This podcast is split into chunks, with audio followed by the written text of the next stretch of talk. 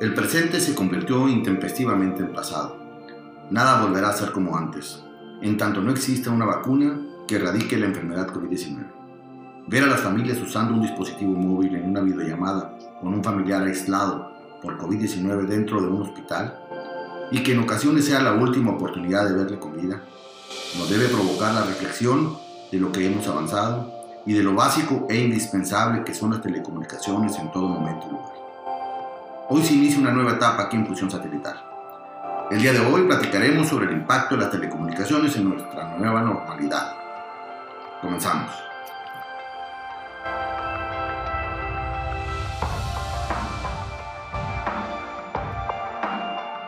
¿Qué tal? Soy Eric Cataño y esto es Fusión Satelital, un podcast de GlobalSat México donde platicaremos sobre el apasionante mundo de la tecnología, las telecomunicaciones y los avances científicos en comunicación más innovadores que conectan a los seres humanos con el presente y futuro. Quédate con nosotros y conéctate a Fusión Satelital.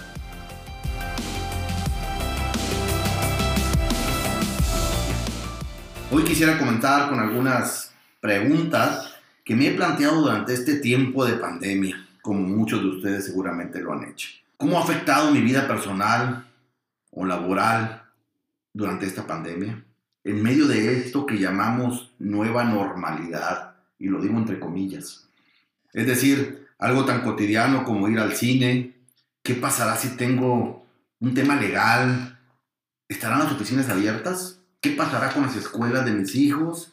¿Qué pasará con los centros comerciales? Por otra parte, ¿será suficiente el servicio de Internet que normalmente tengo contratado en casa para todos los integrantes de mi familia? Y efectivamente, esas preguntas nos las hemos hecho durante todo este tiempo. Mis colaboradores tendrán lo suficiente en cuanto a equipamiento y servicios para trabajar remotamente. Por más que nos hayamos preparado en que se lleven sus teléfonos, sus computadores, ¿realmente tendrán lo, necesario? ¿Qué pasará si hay un apagón o una falla general en los sistemas que utilizamos a diario para mantener la operación de hospitales o de nuestros negocios? En el caso de la energía eléctrica, en Baja California, hace algunos años se fue la luz en toda la Baja y en parte del sur de California. ¿Qué pasará? ¿Qué caos se generará? Son preguntas que hoy seguramente no tienen respuesta, pero que pues nos seguimos cuestionando y buscando soluciones a ellas. Todo cambió, efectivamente. Imaginemos las salas de cine. Tal vez sea necesaria una identificación electrónica que incluya el estado de salud para poder accesar. La sana distancia hará que las cadenas de cines tengan un menor número de salas. El día de hoy ya hay tecnologías, ya hay eh, chips que se pueden injertar dentro del cuerpo humano inclusive y puedan generar toda la información y leer información. Esto parece muy futurista, pero es real, es un presente. Tanto en seres humanos, los animales, los perros o los animales exóticos de los zoológicos, tanto privados como públicos, al día de hoy ya tienen chip y tienen muchísimo sobre el animal per se.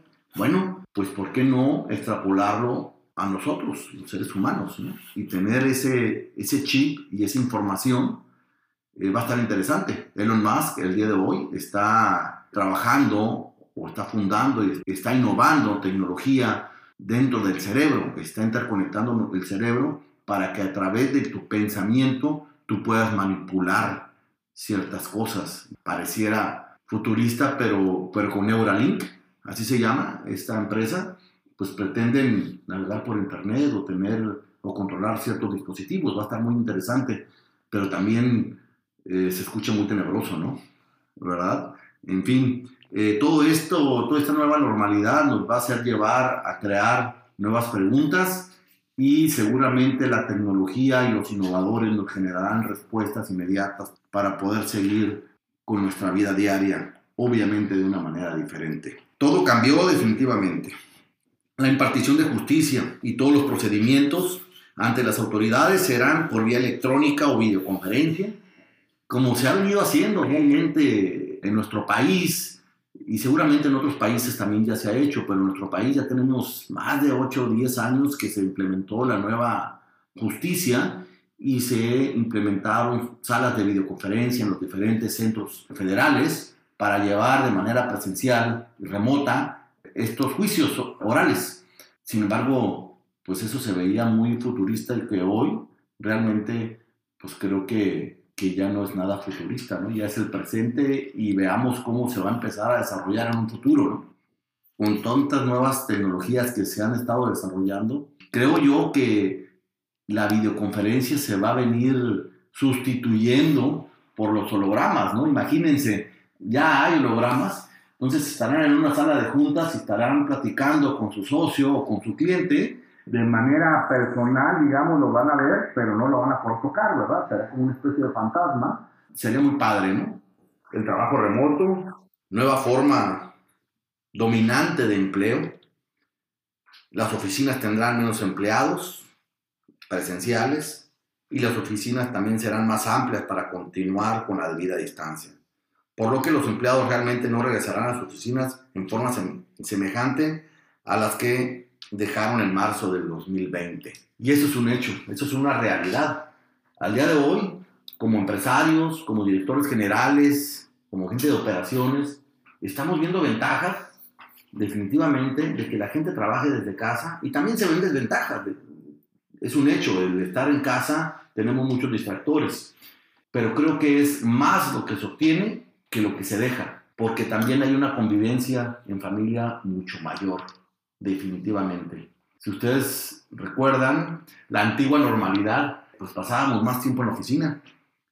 Entre el auto y la oficina, pasábamos mucho más tiempo fuera de casa que en casa. Bueno, hoy cambió esto y no digo que sea bueno o que sea malo, simplemente es la nueva realidad. Y creo yo que nos está empujando a tener una mayor relación con nuestra familia. Y qué curioso, la vida nos orilló a eso y es lo que nos hacía falta porque nos estábamos despejando, despegando como familia, como seres humanos y esto nos está uniendo también. Entonces, está muy interesante. La tecnología, por un lado, nos acerca, por otro lado, nos separa, pero también si nos ponemos a reflexionar de manera más emocional, más psicológico, todo el tema, el estar conviviendo de nuevo con nuestra familia de manera constante, va a llevar cosas buenas, ¿verdad? Eh, bueno, pues lo anterior hará que disminuya la demanda de espacios físicos definitivamente y reasignará inmuebles para otros usos. Es decir, las, las oficinas que hoy tenemos, que son de 500 metros cuadrados, pues seguramente serán de 250 metros cuadrados, en el cual serán oficinas libres, despejadas. La caída en la demanda de los espacios disminuirá, el precio de los bienes raíces en áreas que eran de alta densidad de personas, pues igual se generaron un impacto en esa parte. Y creo yo que todos estos complejos, nuevos complejos que se están desarrollando en diferentes eh, ciudades del país y del mundo, se van a potencializar en el cual son complejos de manera vertical, digamos, eh, condominios, donde se incluyen áreas de trabajo, el, el, coworking, que se incluyen hasta abajo, área comercial, un café, un abarrotes, eh, tiendas de conveniencia, en fin, todo eso nos va a llevar a convivir de una manera diferente y no necesariamente salir de ese, de ese complejo. Va a estar muy interesante la forma como se va a manejar la vida. Se supone, se supone cuando se instala o se fabrica o se construye un complejo de ese tipo debe estar alrededor de centros comerciales, cines, supermercados, pues bueno, creo yo que esto, eh, esta pandemia nos va a empujar más a ello, ¿no? Y nuestra vida diaria no va a ser tan acelerada, va a ser muy diferente, definitivamente. Y debemos de aprovechar esos tiempos a nuestro favor. ¿Y qué decir de los espacios educativos en todos los niveles? Los salones de clases saturados con 50 alumnos por salón, pues eso ya será algo del pasado, definitivamente. A mí me tocó cincuenta y tantos alumnos eh, por salón en la primaria, imagínense, eran unos salonzotes, en fin, hoy eso ya cambió.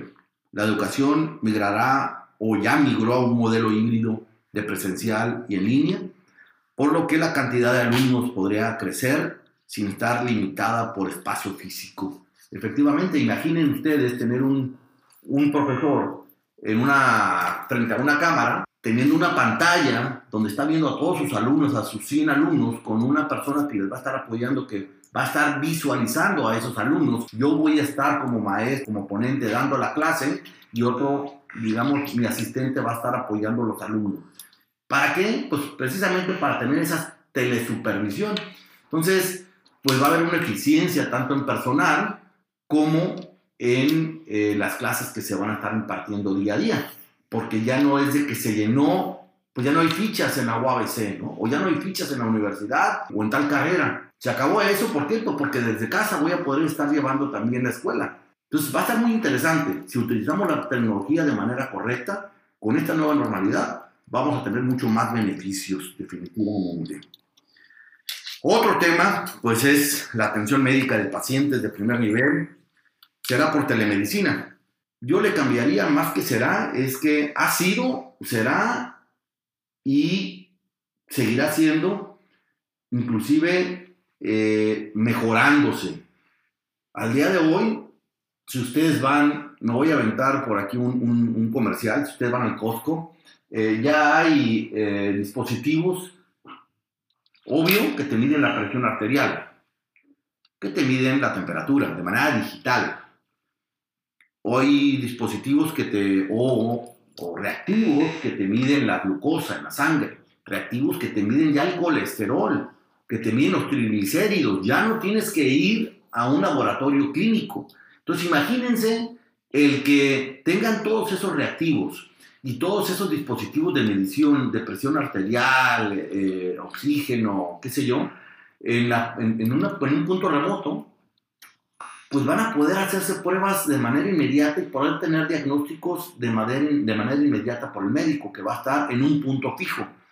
Entonces, si yo tengo la unidad de, especialista en el Seguro Social de la Clínica 1 aquí en Tijuana y quiero dar un, un servicio hacia algún paciente que está en el Valle de Mexicali o está en el Valle de la Trinidad o en San Quintín, eh, muy remoto, lo podría hacer de manera de teleconferencia, por telemedicina.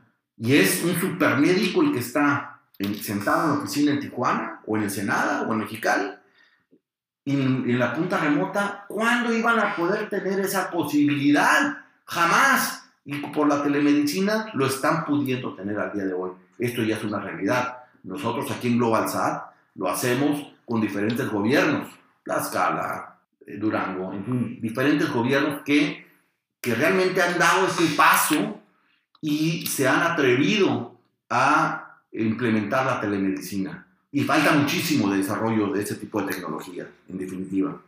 También el manejo efectivo del efectivo, hablando de billetes y de monedas, ya hablando de fintech, de la integración de la economía electrónica, son vehículos de contagio muy palpables todo lo que es el efectivo. Por eso, ahora por el COVID-19 nos está empujando a utilizar cada vez más estos puntos de venta o este dinero electrónico. Y ojo, no, no se olviden del dinero virtual. Entonces, la vida, la pandemia nos va a llevar precisamente poco a poco a olvidarnos de los billetes y de las monedas y empezar a manejar ese dinero electrónico y ese dinero virtual que tenemos al día de hoy. Y pues bueno, en las comunidades rurales volvemos pareciera que siguen con el trueque, pues no, para nada. Ellos manejan muchísimo efectivo. Ese efectivo es derivado mucho de, las remesas que vienen de Estados Unidos hacia, hacia México y es lo que utilizan para su gasto diario. Ahora imagínense que sea todo de manera electrónica, mucho más expedito, mucho más transparente, en el cual todos van a poder hacer sus transacciones con una simple tarjeta de débito. O mejor aún, con dinero virtual. Hacia allá vamos. Y el reto va a ser que todo el país esté manejando monederos electrónicos, definitivamente. Trae mucho más beneficios que perjuicios. Ese es mi punto de vista. También la apertura de canales digitales, como la multiprogramación en la actual pandemia, eh, pues bueno, se ha hecho mucho más, eh, la gente ha utilizado muchísimo más esas plataformas, como es Amazon Prime, como es eh, Netflix, como es Click, en fin, un sinnúmero de plataformas que al día de hoy ya todos estamos utilizando. El cable está quedando atrás. ¿Por qué? Pues porque yo al día de hoy, si yo me meto a estas plataformas, yo decido qué ver a la hora que lo quiero ver y pues decido pararlo, decido retomarlo a tal hora, ¿no? Entonces, la inmediatez nos ha orillado a eso. Volvemos a lo mismo. Las videoconferencias, el tener la telefonía, el tener el internet en casa, eh, todo eso nos hace vivir, si, bien es cierto, mucho más rápido, pero también nos hace convivir más con la tecnología y las tecnologías se han ido adaptando más a nosotros para poder eh, hacer más cosas durante el día. Bueno, lo platicado anteriormente y muchos cambios más solo podrán ser posibles por medio de una infraestructura de telecomunicaciones mucho más robusta, amplia en cobertura, es decir, suficiente en capacidad y con una penetración con niveles semejantes a los servicios de agua potable y electricidad. Hoy por hoy, el ancho de banda o la banda ancha es insuficiente y todo el tiempo será insuficiente. Es decir, eh, si hoy tengo 10 megas, los voy a consumir porque las nuevas plataformas y los nuevos requerimientos me van a consumir esos 10 megas. Y me van a dar 20, me van a dar 30, me van a dar 40 y, van a, y, y va a empezar a crecer, pero yo voy a seguir consumiendo. ¿Por qué? Por la inmediatez, por la rapidez, yo en los noventas, el tener un correo electrónico y recibir un correo electrónico de 5 megas que me llegara en 10 minutos, ¡wow! Era para mí impensable, ¿no? Que ocurriera. Y hoy, tardarme 10 minutos en bajar un correo electrónico de 10 megas, o sea, es impensable. Hoy debe ser inmediato, debe ser por segundos. Entonces, eh, pues definitivamente eh, el ancho de banda se ha vuelto un componente muy importante en nuestras vidas y derivado de eso, las nuevas plataformas de conectividad satelitales, hablando de la plataforma de, SpaceX, que va a instalar o está instalando ya al día de hoy, tienen más de 900 satélites en el espacio, nanosatélites, que nos van a ofrecer más de 100 megas de bajada con más de, más de 50 megas de subida por cada antena, pues no es otra cosa más que darnos más capacidad de Internet. El 5G, igual, a través de las diferentes plataformas de conectividad, nos van a dar mucho más Internet. ¿Para qué? Para controlar eh, dispositivos, para saber a qué hora se abrió la puerta, a qué hora se cerró, a qué horas el perro corrió, o monitorear al perro, dónde anda, o al animal, o a las vacas, cómo se mueven, ¿Para qué? Para ver cómo puedo yo hacerlas que caminen más y puedan producir más leche. No lo sé, igual son ideas. Algún ganadero me está diciendo, está loco este, este hombre, ¿no? Pero realmente si pudiéramos estar midiendo el comportamiento de los diferentes animales, inclusive, ¿no? A través de, de este tipo de plataformas. El 5G es a lo que nos va a llevar precisamente. Entonces, el ancho de banda siempre va a ser insuficiente y es importantísimo que todas las redes de telecomunicaciones se sigan modernizando y sigan generando mucho más ancho de banda para el usuario final. También hay que hacer notar que lo desolado que puedan ser o parecer las calles no significa que haya transacciones o interacciones personales. Solo se han mudado las redes de telecomunicaciones, que ahora llevan lo que la pandemia nos quiso quitar, pero no lo logró debido a lo vibrante del tráfico digital que ahora lleva nuestras vidas. Definitivamente las telecomunicaciones nos acercaron. En el pasado nos alejaron y ahora nos acercaron. En definitiva. Y esto llegó para quedarse. Por último, me gustaría invitarlos a que nos escriban y que nos den sus opiniones sobre el episodio de hoy. O para que nos sugieran algún tema que les gustaría que abordemos aquí en Fusión Satelital. Les dejo mi correo electrónico eric.catano.globalsat.com.mx y también me pueden encontrar en redes sociales como Eric Cataño. Gracias por haberme acompañado durante esta emisión y seguro nos escuchamos pronto.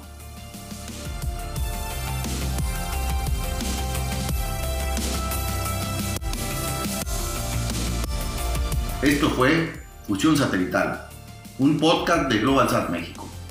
No olvides que la conversación continúa en nuestras redes sociales, donde nos puedes encontrar como Global Sat México. Yo soy Eric Cataño y nos escuchamos en el siguiente episodio de Fusión Satelital.